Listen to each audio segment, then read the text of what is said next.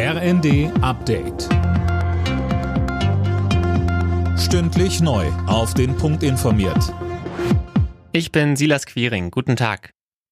Die Bundesregierung ist zu einer Kabinettsklausur auf Schloss Meseberg zusammengekommen, um über den Kurs in der Ukraine-Politik zu beraten.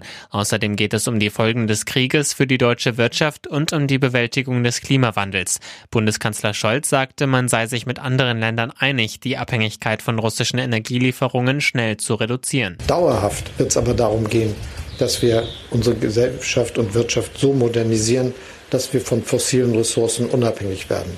Und deshalb ist Deutschland auf dem Weg, sich auf den Ausbau erneuerbarer Energien so zu konzentrieren, dass wir 2045 ein CO2-neutral wirtschaftendes Land sein können.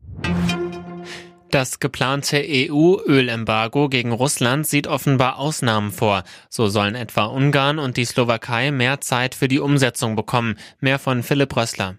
Die EU-Kommission will demnach den besonders von russischem Öl abhängigen Staaten erlauben, die Importe bis Ende nächsten Jahres fortzusetzen. In den anderen Mitgliedsländern sollen die Einfuhren schon innerhalb von sechs bis acht Monaten gestoppt werden. Das Ölembargo ist Hauptbestandteil des neuen Sanktionspakets gegen Russland. Morgen wollen sich damit die EU-Mitgliedstaaten beschäftigen. Die Bundesregierung plant offenbar eine Reform der Mehrwertsteuer auf Lebensmittel. Wie die Bild berichtet, sieht ein Entwurf von Wirtschaftsminister Habeck vor, dass der Steuersatz geringer ist, wenn Produkte einen kleinen CO2-Fußabdruck haben.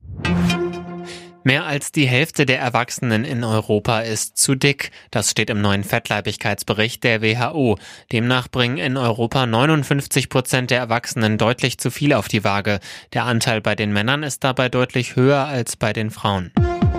Alle Nachrichten auf rnd.de